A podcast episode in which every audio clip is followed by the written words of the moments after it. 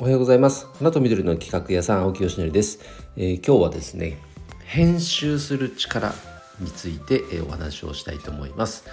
えー、ここで言う編集というのはですね例えば文章とか動画とか、まあ、そういうことではなくて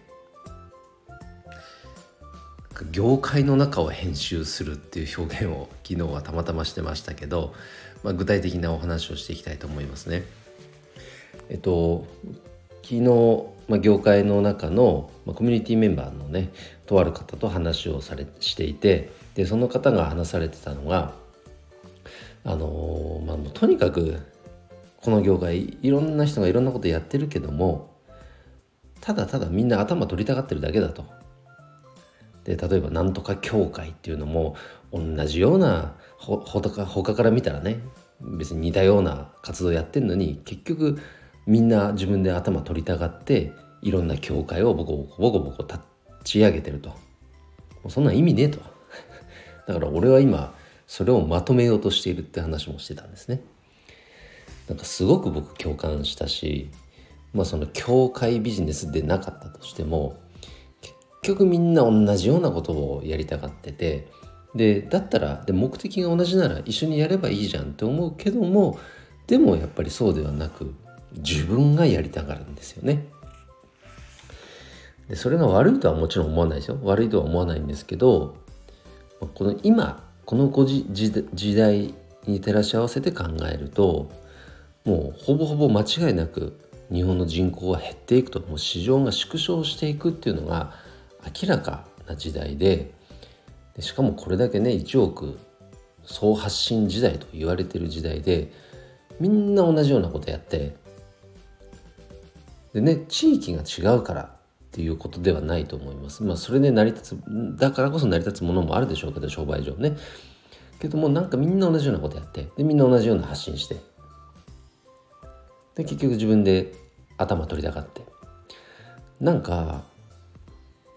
このままでいいのかなっていう危惧は僕もずっと感じてたんですね。で昨日話したその方も全く同じことを言っててだから今まとめようとしてんだと。僕もなんか多分活動のアプローチは違えど同じようなことをしてるんかなと思ってます。例えばコミュニティ作るっていうのもそうですしうんとあとは花向け for biz っていうサービスを通じてこのお花のねこのフラワーギフトの一つの新しい文化を作ろうとしてるわけですよ。でそれについてだって今まで各々花屋さんがやってなかったわけではないんですよ。でも自分たちからこういうサービスありますっていう発信はしてなかったですね。言われたらやるぐらいのお客様に。だったらみんなで一緒になってこういった文化を作っていこうと。いうことを、まあ、プラットフォームサービスを作ってやってるわけなんですが考え方としたらベースにあるのはやっぱそういうことですね。みんなで一緒にやっていこうよっていう。目的一緒じゃんかっていう。そういったところは結構ずっと持ってますかね。うん。だから何かこう一人でできるからこそ早くできることはもちろんあると思いますね。でもよく言うじゃないですか遠くに行くならみんなでやろうよって。なんだけど遠くに行くのに一人でやりたがるっていうこのなんか現象がすごく起きてる気がしてならないですね。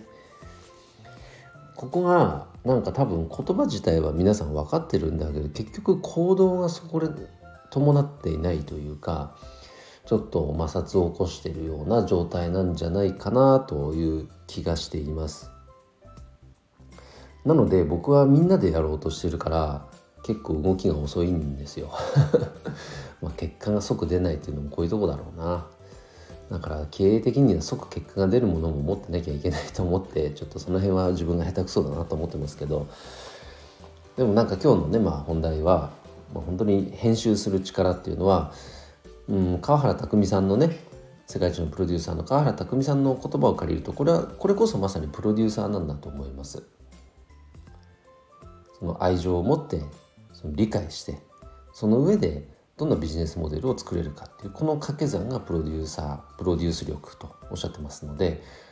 そうだなと確かにそうだよなと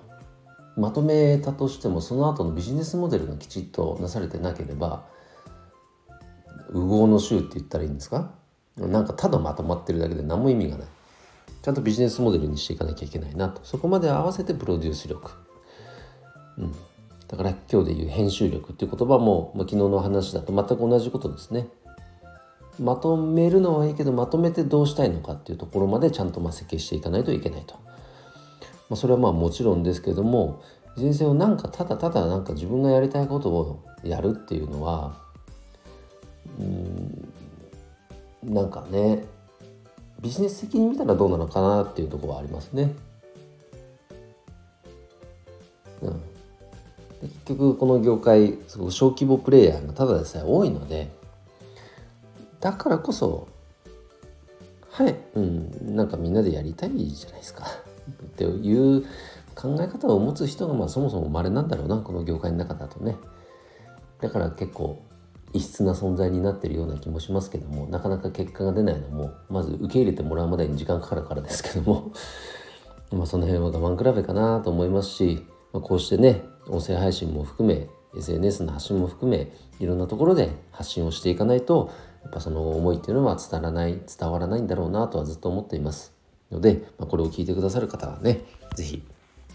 なんかご理解いただけると嬉しいです。応援してもらえると嬉しいです。えー、ということで今日はですね、ちょっとまとまりのない話で失礼しました。あの編集力というお話について、えー、触れてみました。え、今日の配信は以上で終わります。今日も一日頑張ろう。お疲れ様でした。バイバイ。